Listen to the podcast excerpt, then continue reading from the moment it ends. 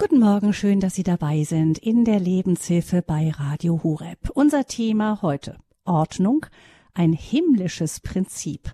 Mein Name ist Gabi Fröhlich und ich freue mich, Sie durch die kommende Stunde zu begleiten.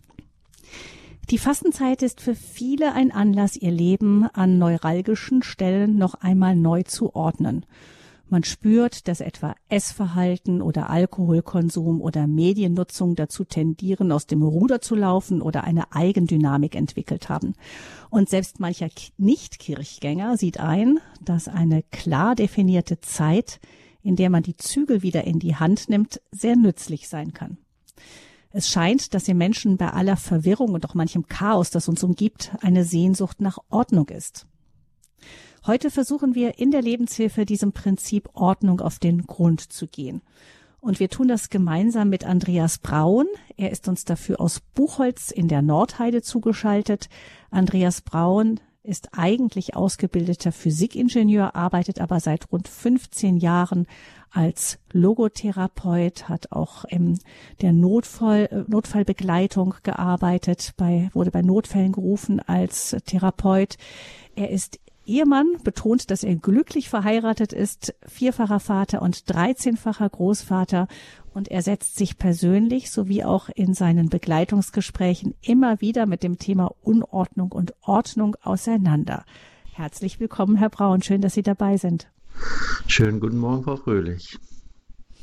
Herr Braun, Sie sind vor mehr als zehn Jahren in die katholische Kirche konvertiert aus dem evangelisch-freikirchlichen Milieu, das Sie aber auch nachhaltig geprägt hat und in das Sie immer noch viele freundschaftliche Kontakte haben. Sie betonen, dass Sie das aus theologischen Gründen getan haben, die Konversion.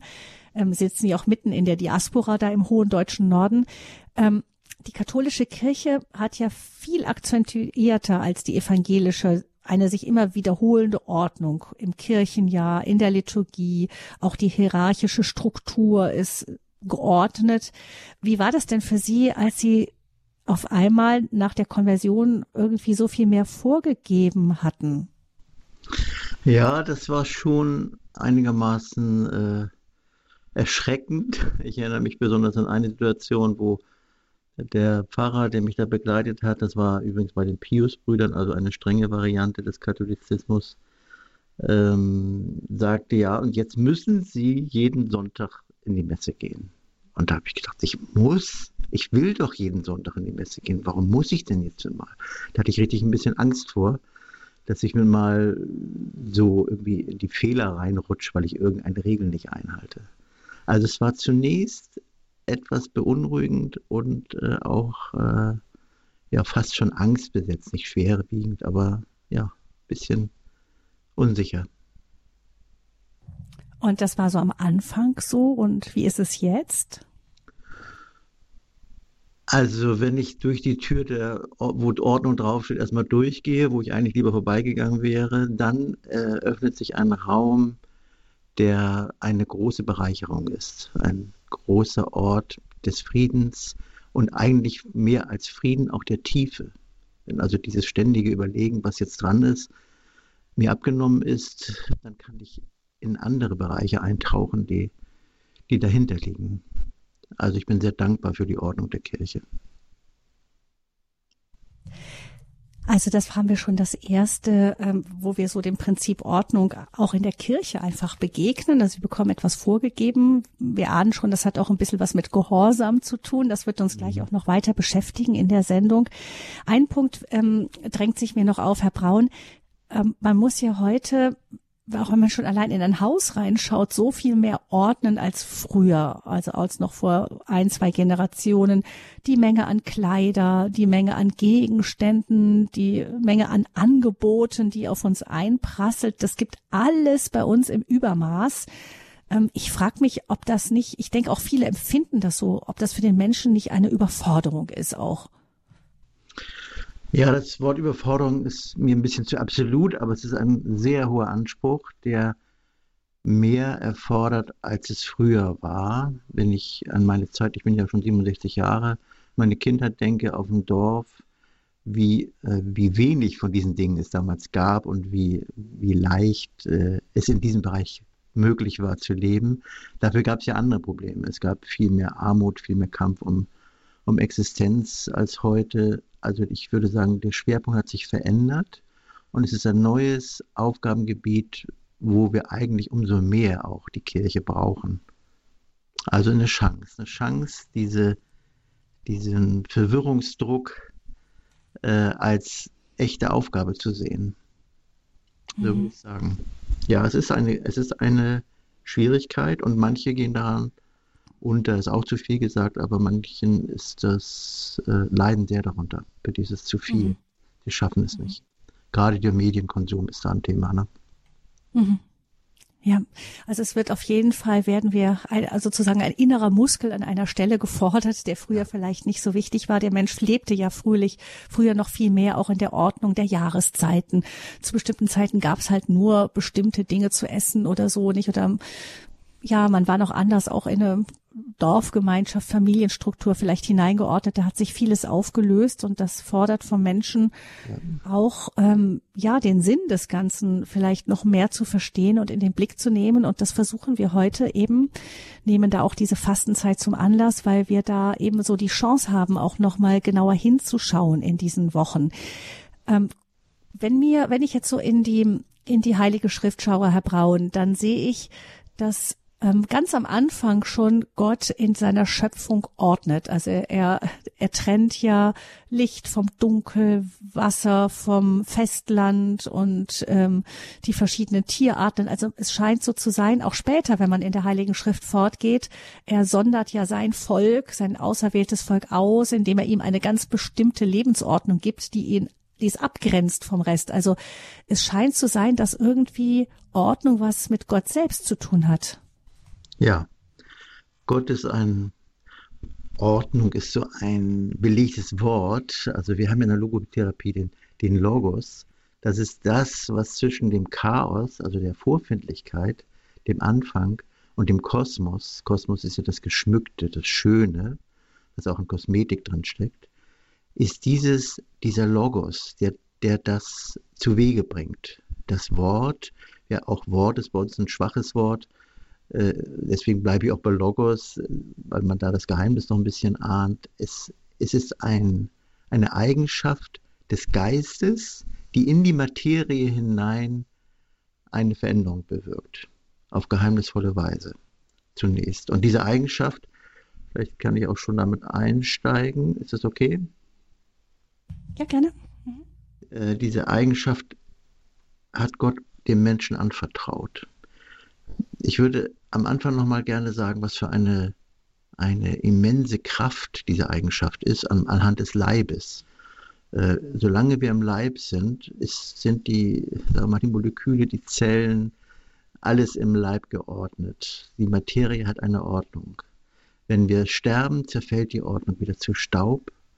Der, der Leib verfällt. Also der Geist, der in unserem Leib drinsteckt, das ist ein Geheimnis, was meines Wissens bisher noch nicht gelöst wurde, was das ausmacht, was da eigentlich den Leib verlässt. Wenn, ich würde es ja Geist lieber nennen, nicht Seele, oder Seele, was auch äh, biologisches ist, nämlich Gefühle und so weiter kann man ja auch biologisch, chemisch herstellen über Hormone und ähnliche Dinge, aber den Geist nicht. Und wenn der Geist den Leib verlässt, zerfällt er wieder zu Staub.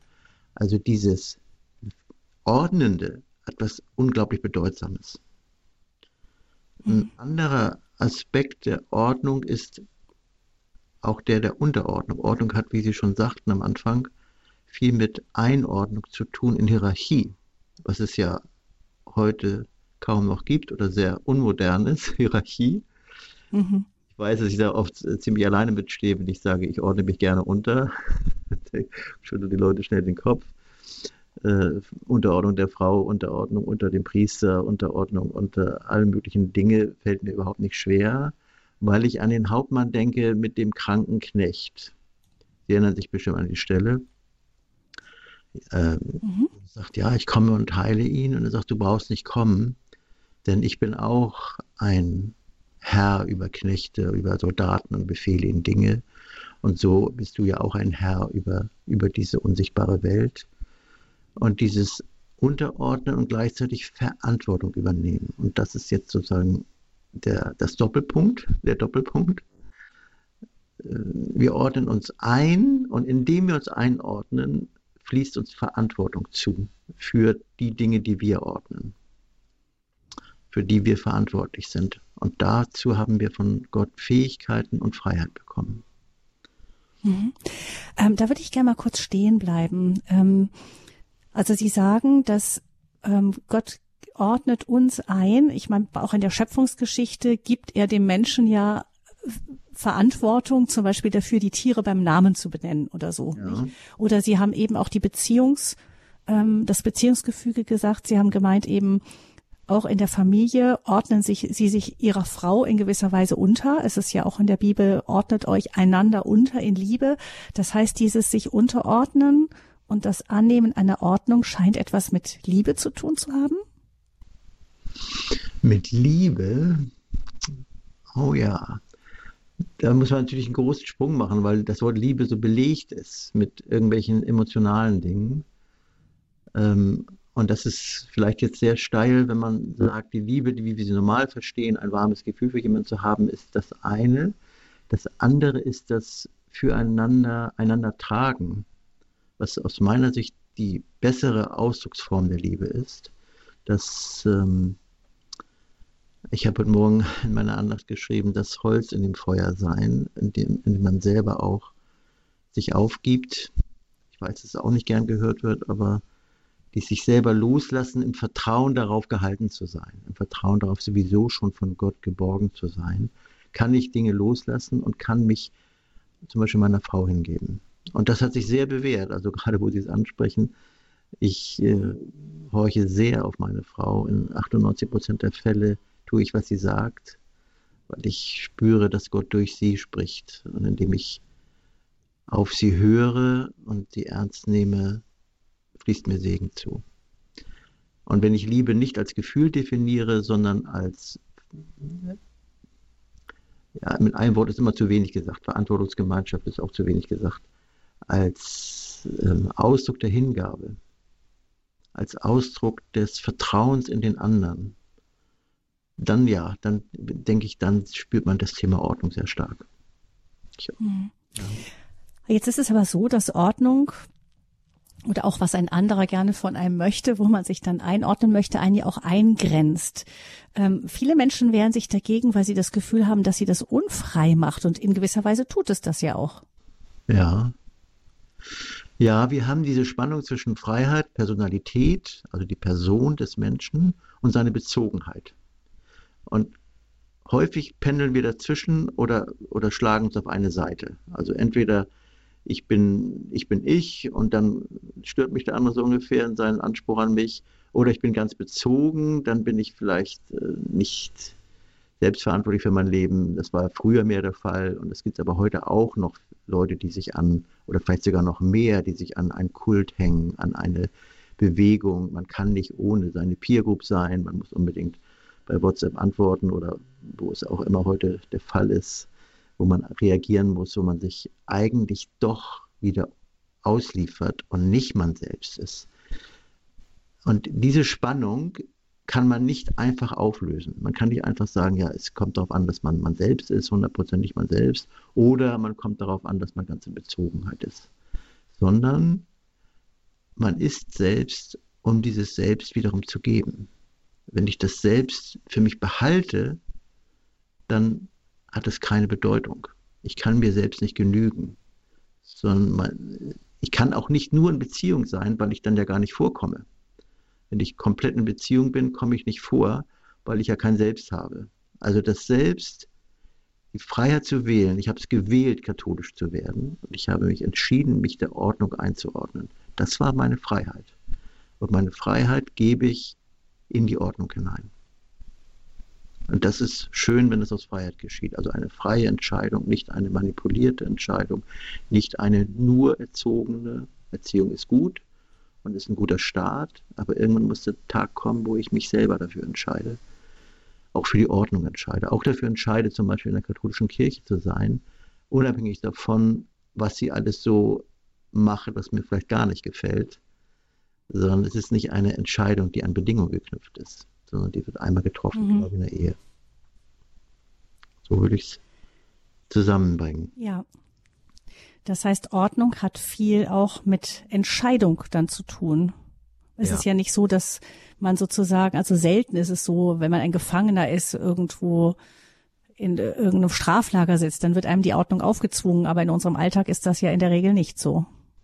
Richtig, selbst bei dem letzten, was Sie nannten, da kommt ja Frankl her, aus dem, er war ja im KZ, also der Gründer der Logotherapie, und hat gesagt, auch meine innere Stellungnahme zu dem Geschickten, also zu dem Schicksal, was mir auferlegt ist, ist eine freie Entscheidung.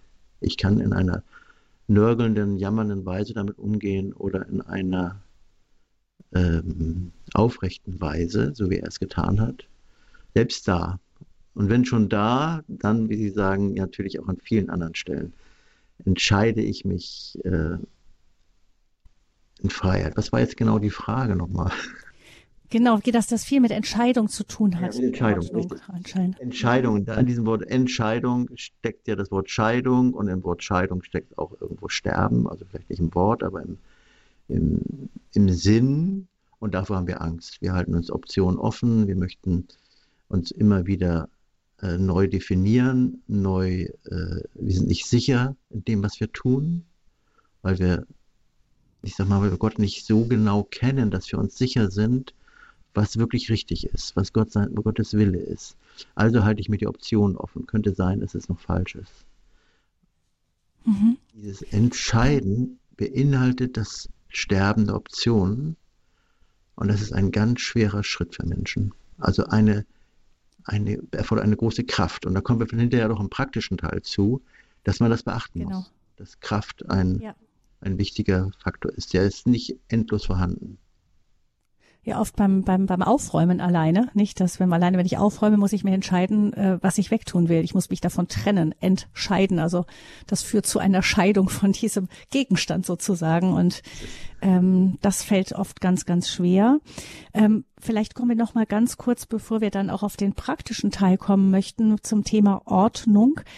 Ähm, Herr Braun, es, also man ahnt schon bei dem, was Sie bisher gesagt haben, dass es jetzt nicht so sehr darauf ankommt, wenn ich mich jetzt dem Thema mal grundsätzlich und intensiv stelle, ähm, dass ich hinterher eine aufgeräumte Wohnung oder ähm, habe oder dass ich ähm, auf einmal ganz pünktlich bin und so, sondern es geht um was viel Grundsätzlicheres, sondern mehr um das, was ich bin. Sehr richtig. Genau, in vielen Ordnungsratgebern und in vielen äh, YouTube-Videos, wo ich auch mal reingeschaut habe, da geht es sehr um Ergebnisse. Wie bekomme ich einen aufgeräumten Kleiderschrank und wie bekomme ich einen aufgeräumten Badezimmerschrank? Und das ist auch nicht falsch. Aber das Phänomen ist ja, das wird immer wieder unordentlich und möglicherweise wird die, wird die Ordnung für eine Belastung oder die Unordnung ist eine Belastung und das Ordnen ist eine Belastung. Der was ich vorhin vom Leben gesagt habe. Das Leben ist ein eigener Wert. Also das, was, was den Körper am Leben erhält, der Geist, hält den Körper nicht am Leben, damit irgendetwas damit passiert, sondern das Leben selber ist wertvoll. Und so ist auch das, das Sein des Ordnenden, also hört sich so philosophisch an, aber das, ähm, die Freude an dem Vollzug dieser Gabe Gottes, wir sind ja Mitschöpfer, wenn wir ordnen. So wie Gott ordnet, ordnen wir auch. Wir dürfen die Tiere benennen, was Sie vorhin erwähnten. In der Schöpfungsgeschichte ein sehr interessantes Phänomen. Gott weiß nicht schon vorher, wie die Tiere heißen. Das wäre ja irgendwie, so geht Gott mit Menschen nicht um. Und er will den Menschen nicht testen, ob er richtig den Namen redet, sondern er, und er überlässt dem Menschen einen Teil der Schöpfung. Denn das Benennen des Tieres ist ja eine eine Sinngebung. Es ist nicht nur ein, ein Rufname, so zur Unterscheidung, sondern auch eine Sinngebung. Was ein Tier ist, wie es heißt, das ist es auch.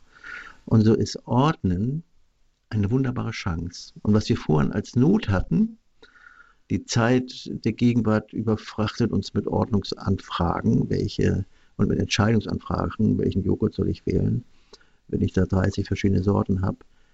Auch mit der Gnade oder der Ehre, dass, dass meine Fähigkeit des Ordnens wirklich gebraucht wird und sinnvoll eingesetzt wird. Es kann also und sollte auch nicht ein Erledigen sein, wenn ich was ordne, sondern ein Vollziehen. Ich, ich vollziehe meine, mein geerbtes Wesen, also ich hätte fast gesagt göttliches Wesen. Ich sage schon auch göttliches Wesen oder dieser Aspekt in uns, den, wir, der, den Gott uns mitgegeben hat. Mhm. Ja, das ist, glaube ich, ist die große Herausforderung, wenn man vor einer unordentlichen Küche oder so steht, nicht zu sagen, äh, den Blick zu finken, also den Blick nicht nur zu sagen, ich möchte hinterher eigentlich eine aufgeräumte Küche haben, sondern ich gehe mit Freude an das Aufräumen dran, weil das Ordnen eigentlich mich Gott ähnlicher macht. Genau.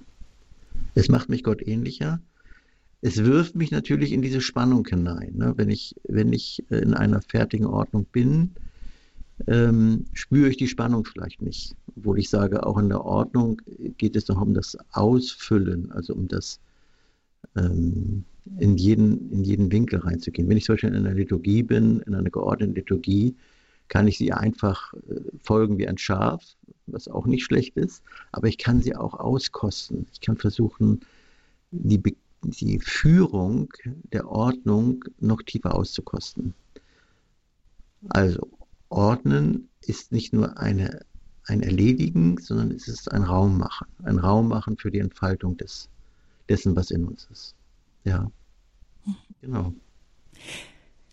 Ein Gedanke kommt mir noch, bei dem Ganzen, also weil Sie sagten, dass eben diese vielen Dinge, die wir heutzutage zu ordnen haben, auch eben das Berufsleben ist viel weniger vorgegeben. Man muss selber viel, viel mehr ähm, sich selber eben eine Ordnung geben. Oder ich denke an jemanden, der in den Ruhestand geht. Ähm, früher hatten Ruheständler waren noch eingebunden in verschiedene Aufgaben. Heutzutage steht man oft vor einem großen langen Tag und muss dann gucken, was man damit anstellt. Das heißt, diese Herausforderung äh, sehen Sie als Chance. Ist es dann so, dass es eigentlich ähm, auch ein gewisses Chaos braucht, um ähm, überhaupt etwas ordnen zu können, um überhaupt in diese schöpferische ähm, ja, Haltung hineinzukommen. Ich, ich nehme das jetzt einfach mal so in den Raum, weil, ähm, weil wir ja manchmal denken, wenn alles ganz super perfekt ist, dann geht's mir gut, aber vielleicht ist das ja gar nicht so. Genau. Es ist, alle lebendigen Dinge sind ein Ausgespanntsein. Es ist nicht etwas Fertiges. Es ist nicht so oder so, oder je mehr davon, desto besser, oder je mehr davon, desto besser. Das hört sich zwar bequem an, ist aber letztlich nicht lebendig. Es ist nicht, ähm, man könnte auch sagen, abhängig von Gott. Ich meine, dass uns alles ins Gebet führen soll. Auch diese Spannung zwischen Ordnung und Starrheit.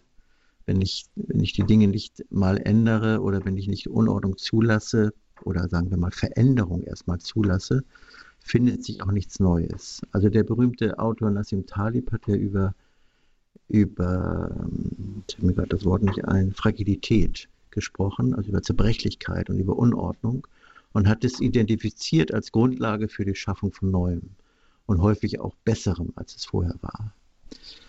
Also wir finden eine Ordnung und jetzt wäre sozusagen die Geschichte zu Ende. Wenn, aber es ist eine vorläufige Ordnung. Es ist etwas, was wir bis dahin gelernt haben. Es ist eine, ein Reifegrad, den wir jetzt haben. Und wenn ich ihn festhalte, auch in der persönlichen Lebensgeschichte, also wenn ich zum Beispiel meine Jugendlichkeit festhalte, eine Ordnung der, der oder ein Ausdruck der Lebendigkeit und stelle das nicht wieder in Frage, dann erstarre ich. Selbst in einer Jugendlichkeit kann man erstarren oder in einer äh, technischen Ordnung, die vielleicht perfekt ist, äh, wie ich mein Büro aufgeräumt habe zum Beispiel, kann ich erstarren. Und das Loslassen, also dieses Erstarren, ist ein Anmaßen dessen, dass ich glaube zu wissen, wie es sein soll, wie Gott es geschaffen hat. Auch glaube ich, kirchlich ist es so, dass die Kirche, wenn sie meint, sie hat es jetzt, weil sie was hat, sie hat ja was zurecht und es ist auch gültig. Aber wenn sie daran erstarrt und es nicht neu zerbrechen lässt, damit es vom Geist neu geordnet wird, dann maßt sie sich sozusagen das Endgültige an. Und das steht uns nicht zu. Das Endgültige haben wir nicht. Wir, wir sind immer angewiesen auf den lebendigen Gott, der eine, eine gute Ordnung wieder durcheinander bringt. Zum Beispiel ähm, haben wir so einen weißen Flur, den habe ich mich verantwortlich dafür erklärt, den immer sauber zu halten, weil ich so weiße Fliesen so schön fand. Und mache den regelmäßig ein bisschen sauber und manchmal nur wenige Sekunden, bevor unsere Enkelkinder kommen. Und dann ist es alles wieder sehr unordentlich. Und dann ist die Frage, ärgere ich mich darüber oder nicht? Oder freue ich mich darüber, dass sozusagen die Ordnung ausgenutzt wurde oder die Schönheit genutzt wurde äh, als Zeichen meiner Empfangsbereitschaft für meine Enkelkinder, einer höheren Ordnung. Also für mich sind Enkelkinder eine höhere Ordnung als ein aufgeräumtes Wohnzimmer oder ein aufgeräumter Flur. Das ist ein schönes Beispiel dafür, dass das Leben einfach vieles durcheinander bringt. Nicht, man braucht bloß Kinder zu bekommen und dann weiß man, dass, genau. dass die bis dahin gepflegte Ordnung einfach keinen Bestand haben wird. So ist es. Und dass es einen höheren Wert gibt als die aktuelle Ordnung. Und das mag wieder eine Ordnung sein. Für mich ist zum Beispiel die Entscheidung, Kindern eine Priorität zu geben, äh, das habe ich früher nicht so verstanden, als ich berufstätig als Ingenieur unterwegs war, sehr in Verantwortung, Entwicklungsleiter, habe ich gemeint, das wäre das Wichtigste. Jetzt eine gute Arbeit zu machen und Maschinen zu bauen, die weltweit geliefert werden, war irgendwie eine große Priorität. Und ich habe zu wenig die Bedeutung meiner der Beziehung zu meinen Kindern äh, damals praktiziert und habe gelernt, dass diese Ordnung der Familie, Familie ist auch eine Struktur, eine Ordnung, ähm, so viel mehr ist als die, der Beruf zum Beispiel. Eine mhm. Hierarchie innerhalb der Ordnung.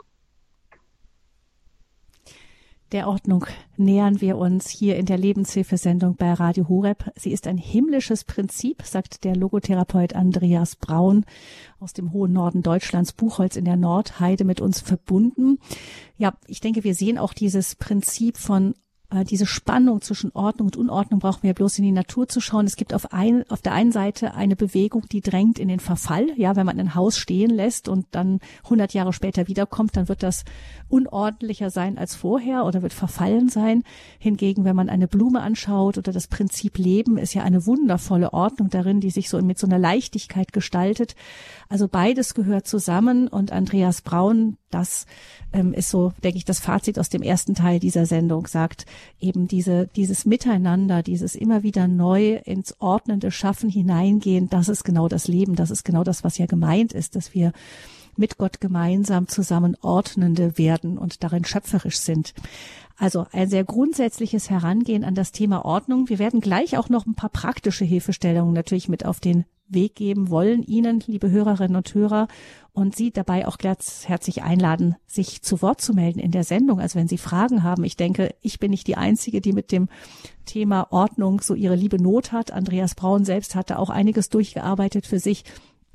Also hier sind äh, mit Sicherheit keine Ordnungsperfektionisten auf der anderen Seite des Mikrofons. Also melden Sie sich gerne, rufen Sie an, ähm, wenn Sie Fragen dazu haben, unter der Nummer 089 517 008 008. Das ist die Nummer zur Sendung. Und das Thema hier in der Lebenshilfe bei Radio Horeb, ihrer christlichen Stimme für Deutschland, ist Ordnung, ein himmlisches Prinzip. Möchten Sie aus dem Ausland anrufen, zum Beispiel aus Südtirol, wo uns die Zuhörer von Radio Maria Südtirol zugeschaltet sind, dann gerne vorwählen die 0049 und dann die 89 517 008 008.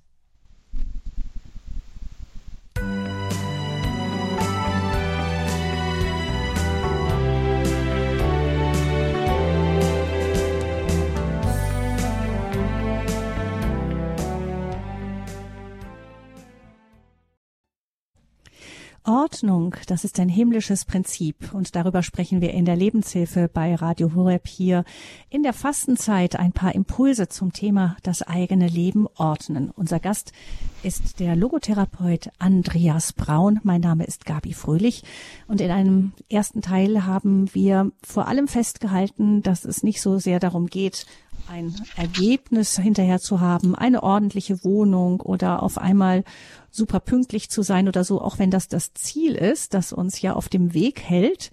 Aber das Wesentliche ist, dass wir uns auf den Weg machen, eben diejenigen zu sein, die unser Leben ordnen und eben darin auch unsere Aufgabe, die Gott uns gibt, in die Hand nehmen.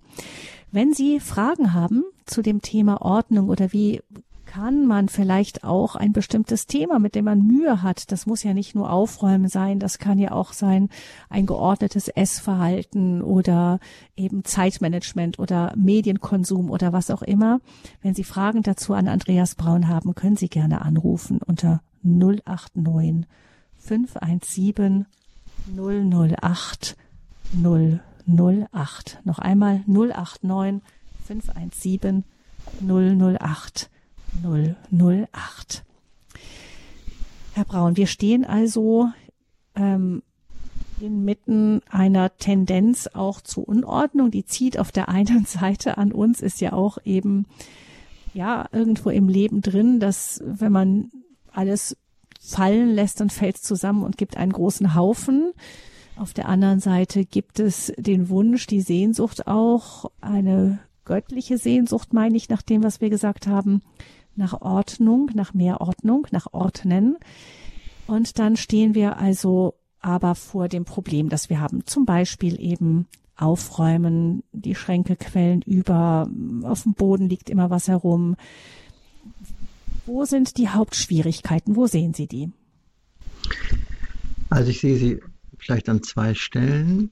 Das eine ist unsere Erfolgsorientiertheit, die häufig dazu führt, dass ich Anlauf nehme, etwas erreiche, Erfolg habe und dann, wenn ich den Erfolg habe, ist die Motivation zu Ende, weil der Erfolg ist ja da gewesen und es beginnt wieder ein neuer Zyklus. Es bricht wieder zusammen und es wird von alleine ja wieder unordentlich und es ist dann mit Frustration verbunden. Und die Frustration ist in aller Regel größer als das Erfolgserlebnis. Wenn ich etwas erreiche, freue ich mich, sagen wir mal, um jetzt was zu sagen, Faktor 10 und wenn ich etwas wieder verliere, vielleicht 20. Es macht mir mehr aus. Deswegen ist dieses seelisch zernagende und zermürbende, zielorientierte Aufräumen, meine ich, ein wichtiges Problem. Und mein Vorschlag, das grundsätzlich zu verändern, ist der, von dem Ziel ein Stück wegzukommen. Nicht ganz, weil ich will ja schon aufräumen. Ne? Ich will, es soll ja schon in Ordnung sein hinterher. Äh, es ist sozusagen die, die, der Maß, nicht der Maßstab, sondern es ist der, der, das Ergebnis. Aber das Entscheidende ist die Treue im Tun selbst. Also wenn ich zum Beispiel das Aufräumen sage, ich räume das Zimmer auf, das kann man machen. Man kann aber auch sagen, ich räume eine Stunde auf. Eine Stunde aufzuräumen in Treue ist immer ein Erfolg, weil ich mein, meiner Treue und meinem Auftrag äh, erfüllt habe. Und das ergibt Frieden. Und der Frieden wird auch nicht wieder geraubt, wenn das Zimmer unordentlich wird. Was bei dem Zielorientierten schnell passiert. Das ist vielleicht eine Botschaft, die nicht so verbreitet ist. Also ich habe sie noch nirgends gefunden. Äh, dieses, die, die Dinge von der Zielorientierung hin zur Orientierung der Treue, der Einordnung. Was ist eigentlich wirklich mein Auftrag? Habe ich wirklich den Auftrag, das Zimmer perfekt so hinzukriegen oder die und die äh, Schränke leer zu räumen, das und das zu schaffen oder nur treu zu sein für den mhm. Bereich und für die Zeit, die ich dafür sinnvoll verwenden kann. Das mhm. ist ein wichtiger Punkt. Ähm, da fällt ja, mir das äh, bei der, bei diesem Punkt fällt mir ein, ein Prinzip, das so unter diesem, das, das Tiny, oder wie nennt sich das Tiny-Prinzip oder ähnliches, ähm, bekannter ist, mhm. ja. Das heißt, da geht es ja auch darum, es geht nicht darum, was ich alles geschafft habe, sondern dass ich einfach etwas ganz, ganz Kleines, was mir noch nicht, was ich schaffen kann, einfach erstmal tue und darin auch erstmal eine Befriedigung finde, nicht etwas ganz Kleines. Ja, diese, ist, Sie sprechen wahrscheinlich von der Tiny Habits Methode, die auch. Tiny Habits Methode, genau. Genau, also kleine Verhaltensveränderungen. Also ich, ich sage immer, wenn jemand kommt und sagt, das habe ich nicht geschafft, ja, dann halbier mal die Aufgabe. So lange, halbier sie so lange, bis du sie schaffst. Irgendwas schaffst du ja auf jeden Fall. Das passt zu unserer Ehre oft nicht. Ne? Wir haben einen hohen Anspruch und wollen gleich uns total verändern, wollen vielleicht gleich komplett abnehmen und schlank sein oder sonst irgendwas. Ähm, unterteile die Aufgabe in Schritte, die du tun kannst, kleine Eigenschaftsveränderung. Die Tiny Habits Methode empfehle ich übrigens sehr, weil sie für viele Bereiche einsetzbar ist. Ähm, ich glaube, wir haben Literaturangaben hinterher auf der Internetseite. Ist es so? Genau, wir haben Buchtipps hinterlegt, auch beim Hörerservice. Mhm. Aber ganz kurz noch, bevor wir eine erste Hörerin mit hineinnehmen, äh, ähm, auf jetzt zum Beispiel auf das, auf das Essen bezogen. Was könnte die Tiny Habits Methode da besagen? Ähm, die Tiny Habits Methode arbeitet ja damit, dass man Dinge verknüpft, kleine Eigenschaften, die man tut, äh, in, in einer regelmäßigen Weise verändert was sie im Essen äh, ändern könnte, müsste ich nochmal überlegen, wie man das an einem kleinen Beispiel ändern könnte. Also vielleicht ist es eine Möglichkeit, seine, seine Süßigkeiten gegen Nüsse zu ändern. Es fällt mir jetzt nicht so eine ganz tolle Idee, Antwort ein auf Ihre Frage. Hm. Aber jeder muss dann, also die Idee ist, dass man weiß, ich müsste keine Ahnung Zucker reduzieren und den, den man jetzt nicht von Anfang an sagt, ähm, man merkt, man schafft es nicht da äh, große Mengen, aber dass man dann sagt, okay, wo ist denn eine, wo, wo ist ein Ding, das ich regelmäßig mache und was ich an der Stelle durch was anderes ersetze, zum Beispiel. Richtig. Ja. Also ich bin es gewöhnt, viel Zucker in den Kaffee zu tun und dann ähm, trinke ich an der Stelle vielleicht den Kaffee mal ohne Zucker und alles andere kommt später. Ja, es ist, also wenn man bedenkt, dass das die größte Kraft, die man hat, oder das, warum tun man die Dinge, die man tut? Viele sagen ja, ich tue sie aus Liebe oder ich tue sie aus sonst was, sonst welchen Gründen. Sondern das Allermeiste, was wir tun, tun wir aus Gewohnheit. Mhm. Äh, ich putze mir aus Gewohnheit die Zähne. Ich habe da kein eigenes Motiv. Also einmal im Jahr daran, dass es ja eigentlich auch schön ist, dass ich die Zähne putze. Aber das ist überhaupt nicht der Grund. Sondern ich mache es immer und ich kann gar nicht ohne. Und es hat eine eigene Kraft. Ich muss keine Willenskraft und Entscheidungskraft dafür aufbringen. Und das ist wichtig, dass wir mit unserer Kraft haushalten. Da waren wir vorhin noch kurz stehen geblieben, dass wir, ähm, die zweite schwierige Sache ist ja, dass wir von der Willenskraft nicht beliebig viel haben. Wir, wir, können uns vielleicht morgens mal entscheiden, irgendwas zu ändern in einer guten Minute und kaum ist die gute, kaum ist die Wirkung des Kaffees vorbei, mhm. Überholt uns schon der Alltag, der uns Mühe macht. Und deswegen geht es darum, sozusagen in dem guten Moment Entscheidungen zu treffen, die keine weitere Kraft brauchen, sondern Dinge verändern von alleine. Also eine Methode einzuführen, eine Gewohnheit einzuführen, die mich grundlegend verändert. Also mein Lieblingsbeispiel ist eben eine stille Zeit. Wenn Sie jeden Tag eine stille Zeit haben und darüber nachdenken, was Sie in Ihrem Leben ändern wollen, was, wie Sie geordneter werden wollen, dann können Sie das als ganz regelmäßige Methode haben und können später alles Mögliche da reinhängen. Zum Beispiel das Nachdenken über Essen oder das Nachdenken über, also nicht nur Nachdenken, sondern das mit Gott besprechen, so würde ich sagen, also Gott ins Gespräch bringen mit meinen eigenen Gedanken, ist die Schlüssel-Habit-Methode, also Schlüssel-Eigenschaft ist eine, ein Ort zu haben, eine Zeit zu haben, in der ich das bedenke. Sonst ist es ja wieder weg. Sie hören die Sendung, machen nehmen sich was vor und nächste Woche hören Sie die nächste Sendung und nehmen sich was anderes vor.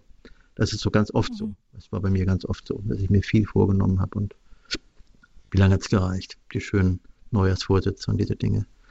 Also nicht etwas vorsetzen, sich vornehmen zu erreichen, sondern etwas Kleines zu verändern. Und das in einer ganz großen Regelmäßigkeit.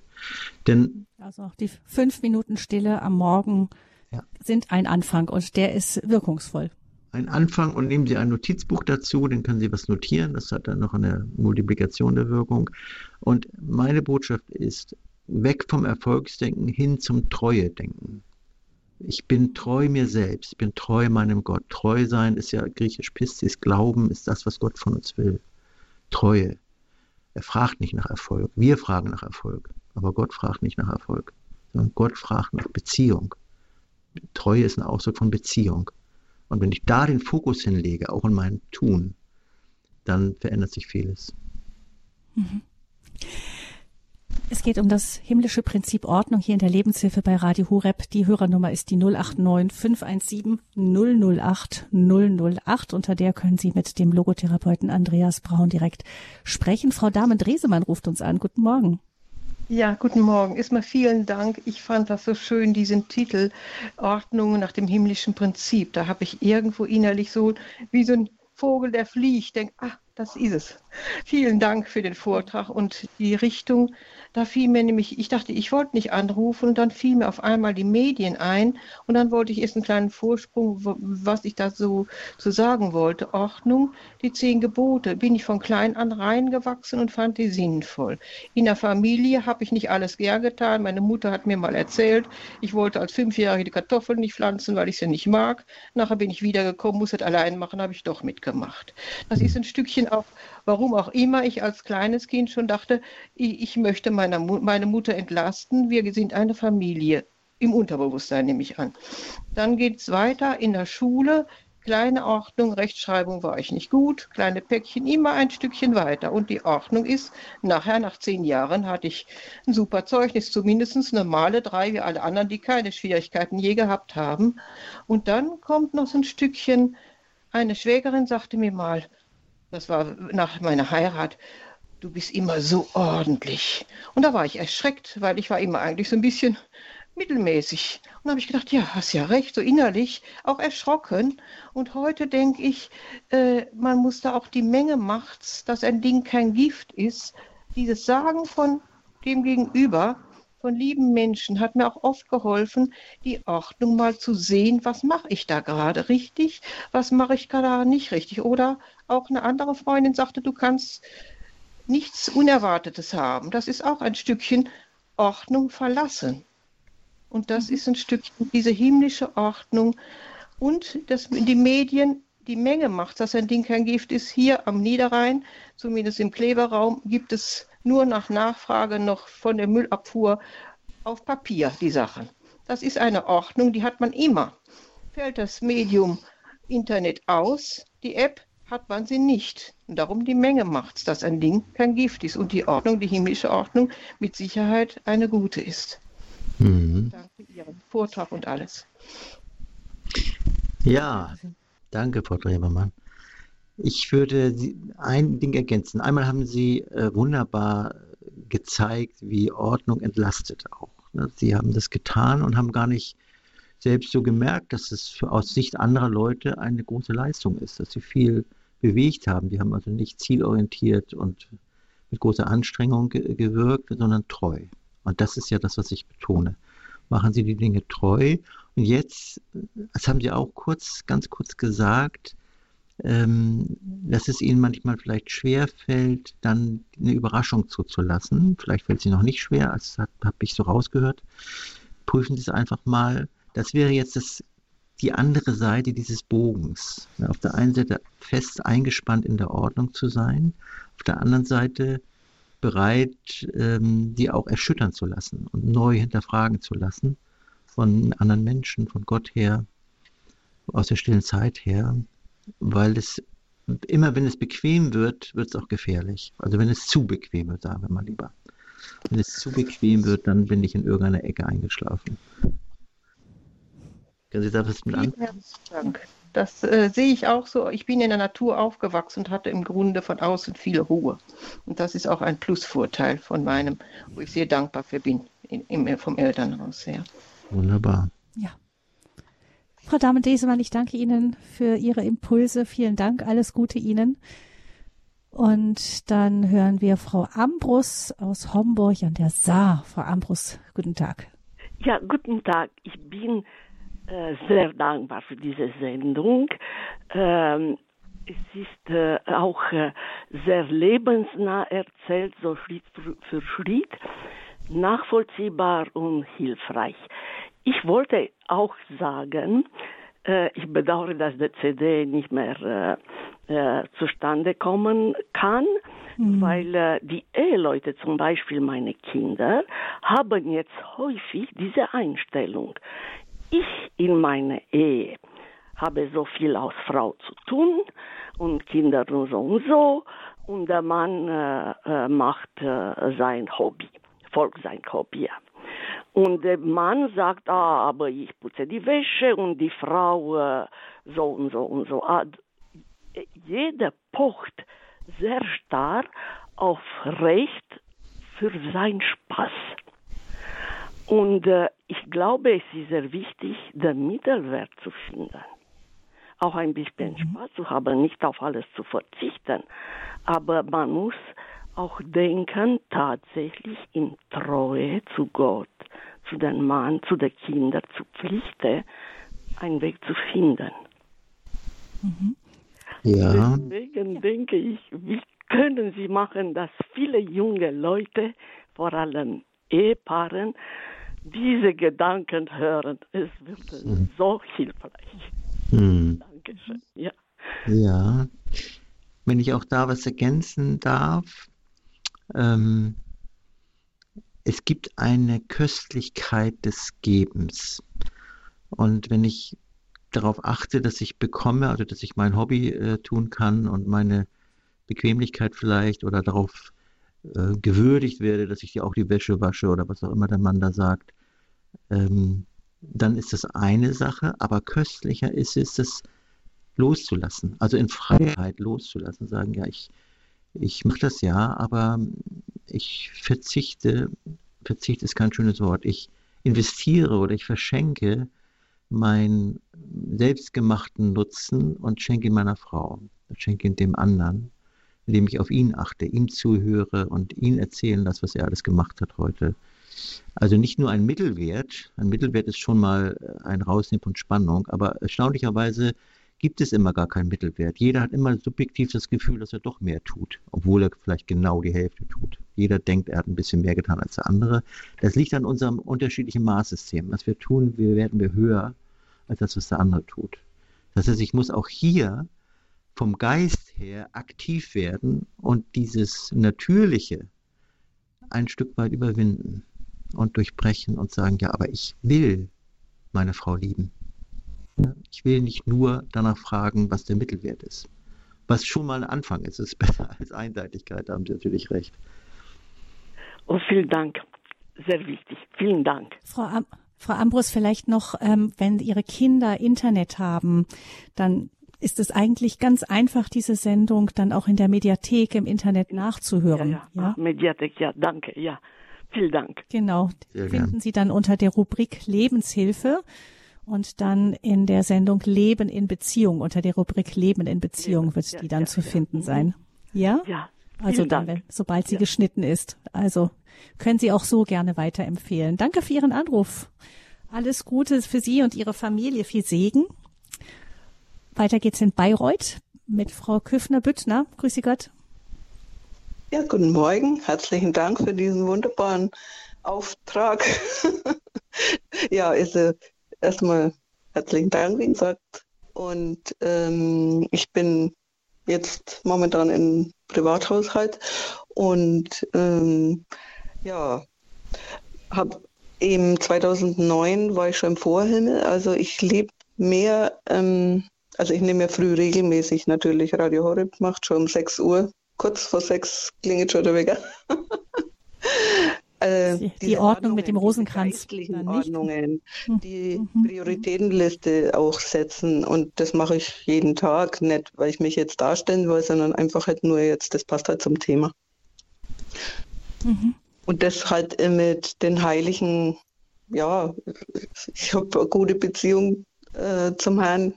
Und ähm, ja, halt einfach im Alltag. Und jetzt ist Frühling und ich singe halt auch gerne und dieses Frühlingslied von dem Gebetshaus, das habe ich mir aufgeschrieben, den Text und immer wieder angehört und das singe ich dann auch selber, weil meine Stimmlage auch dazu passt. Und dann gehe ich halt einfach spazieren und nehme mir die Zeit nach der Arbeit, dass ich auch den Frühling genieße und auch die Vögel singen höre und so weiter. Und dann, äh, jetzt kommen ja die Leute so viel raus im Frühling. Und nach diesen dunklen Tagen, da passt es auch zu dem Lied äh, vom Text, der ist wunderschön. Mhm. Und ja, Genau. Und da äh, sehe ich das auch immer so in Bildern, weil ich denke, dass jeder Mensch ein Kunstwerk für Gott ist. Und ich sollte keine Heilpraktikerin werden, aber ich soll den Menschen verzeihen, die Heilpraktiker sind und leistungsorientiert denken. Mhm. Also da kenne ich halt jemanden. Aber also Frau Küffner, bitte, wenn ich das richtig, wenn ich es richtig raushöre, verstehen Sie eben auch unter Ordnung dieses Hineingehen auch in die Welt und von dem Frühling jetzt zum Beispiel mitbekommen, das, was er uns zu schenken hat. Also so beschenkt Ganz werden genau. auch. Ja, ja. Und einfach auch, äh, ich kann sehr gut zuhören. Mhm. Ja. Sehr schön. Darf ich einen Punkt rausnehmen, den Sie gesagt haben? Sie haben von Ihrer Prioritätenliste gesprochen. Das ist sehr schön, ähm, wenn Sie eine Prioritätenliste möglicherweise noch nach diesem sehr guten Prinzip, das Unangenehmste zuerst zu erledigen, befolgen, was ich mir vorstellen kann, dass Sie das tun, dann machen Sie dieses Thema, dass der Geist Ihr Leben bestimmt und nicht die Lust oder die die normale, das normale Chaos, worüber wir ja sprechen. Ne? Der Geist ordnet, der Geist hat eine eigene, ist eine eigene Komponente. Ist, der Geist ist nicht natürlich. Die Natur zieht uns sozusagen in die Natürlichkeit hinein, was nichts Schlimmes ist, aber was nicht geistig ist. Und sozusagen Gott zieht uns zu sich hin und fragt uns, ob wir wie er den Geist wirken lassen wollen. Und das tun sie in dem Augenblick, wo sie eine, eine, in einer emotionsfreien Minute ihre Liste aufschreiben. Das empfehle ich auch allgemein.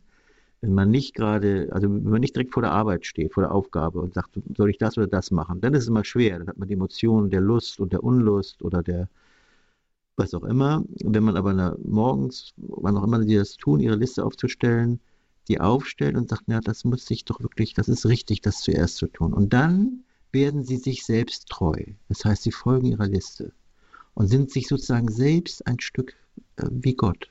Sie gehorchen, sie sind sich selbst treu. Und Treue ist ja mein Lieblingswort, wie Sie vielleicht schon gemerkt haben. Treue sich selbst gegenüber in meiner von Gott her verstandenen Aufgabe, nämlich diese Liste nicht unbedingt abzuarbeiten, das ist oft unrealistisch, alles zu schaffen, aber dieses Unangenehmste zuerst auch zu tun.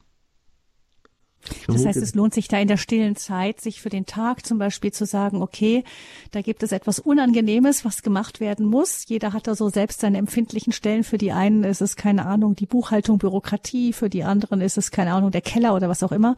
Mhm. Und dann sich dann zu sagen, ich nehme mir für diese der Sache, die mir unangenehm ist, heute diese halbe Stunde oder Stunde Zeit.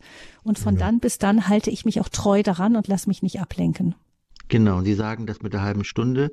Man kann vielleicht, manche Dinge muss man erledigen, das ist klar, aber häufig ist es so, bei mir bei der Buchhaltung war es oft so, ich nehme, die mache ich nicht gerne, vielleicht kann man sich das denken, manche machen es gerne, ich nicht.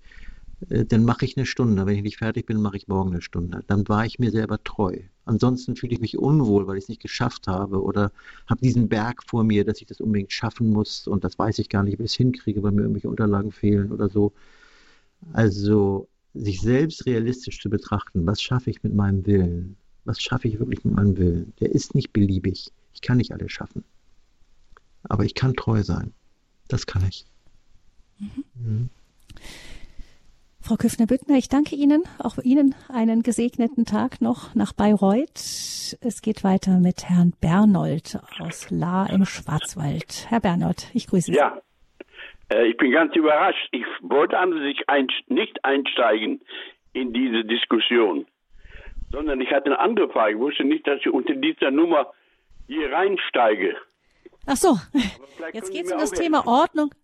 Ja, na, warten Sie ganz kurz, wenn es um das Thema Ordnung geht. Ich meine eigene Ordnung, da brauche ich keine Hilfe oder sonst wie.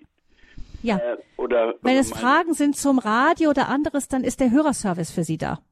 Ah, der Hörerservice. Ah, da muss ich. Ich sage Ihnen mal die Nummer, ja? Dann können Sie dort direkt anrufen. 110. Nee, ja, genau, genau. 08328. Ja? Wenn Sie mitschreiben möchten, 08328 921 110. Ja, ja, die habe ich gespeichert. Ja, danke schön. Entschuldigen Sie bitte, ja? Ja, gerne. Mhm. Also genau, das ist übrigens dann auch die Nummer, unter der Sie dann auch die Literaturtipps bekommen können, wo es eben konkrete Bücher gibt, die helfen, die ähm, eine zum Beispiel der Unordnung, ähm, Kleider und ähnlichem besser Herr zu werden. Ich sage die Nummer nochmal, falls Sie da Literaturtipps möchten. Es ist die 08328 921 110. Der Hörerservice sieht auch zum Beispiel die Internetseite von Andreas Braun. Da können Sie dann auch ähm, nachfragen, wenn Sie das interessiert, oder aber ähm, Sie können auch ins Internet selber gehen unter äh, dem Programm von heute im Infofeld zur Sendung um 10 Uhr Lebenshilfe finden Sie auch die ganzen Angaben hinterlegt.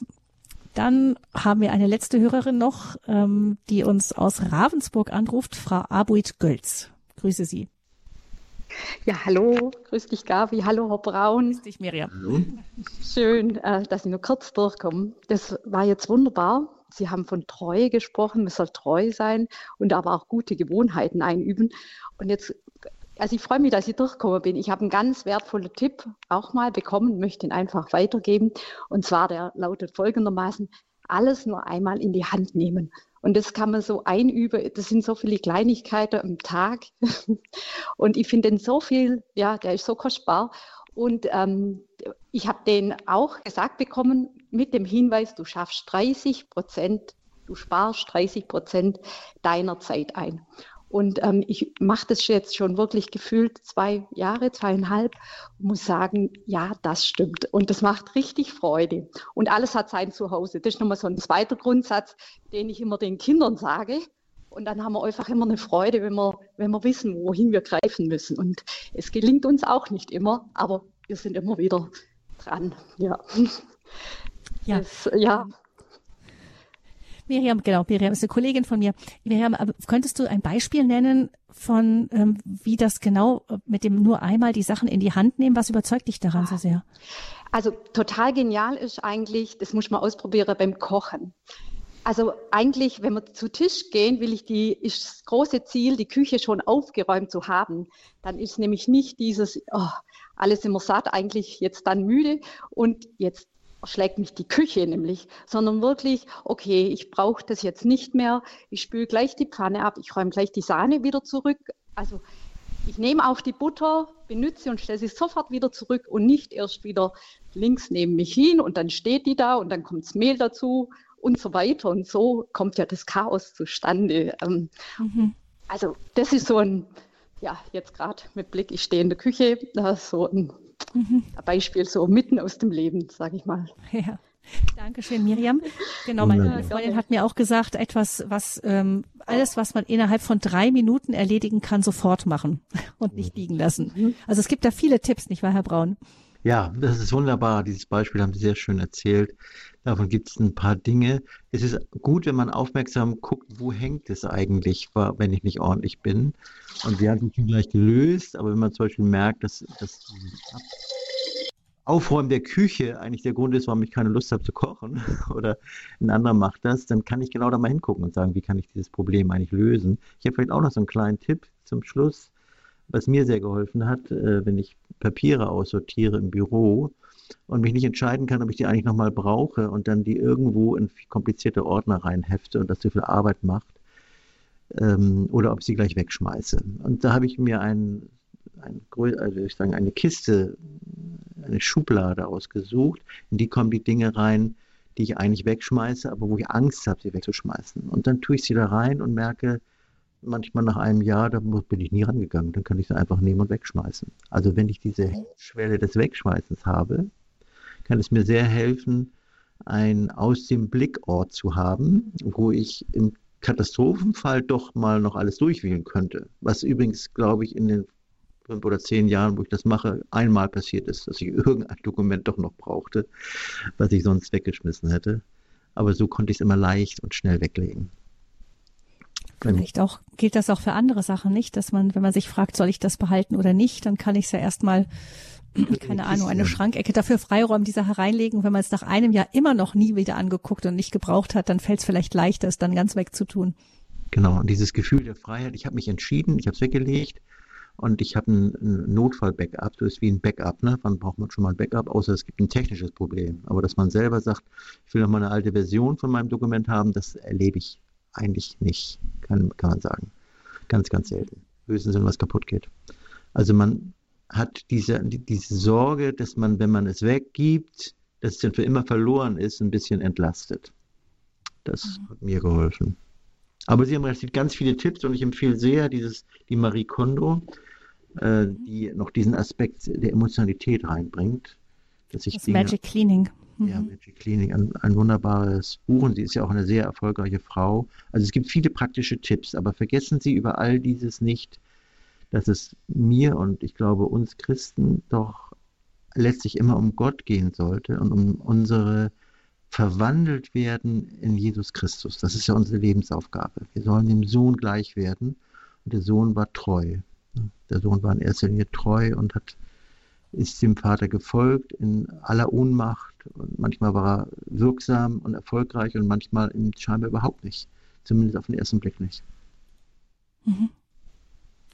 Ja, das nehmen wir mit. Vielen Dank, Andreas Braun, für diese Sendung zum Thema Ordnung, ein himmlisches Prinzip. Vielen Dank, Herr Braun, für die Zeit, die Sie uns geschenkt haben. Alles Gute. Auf Wiederhören.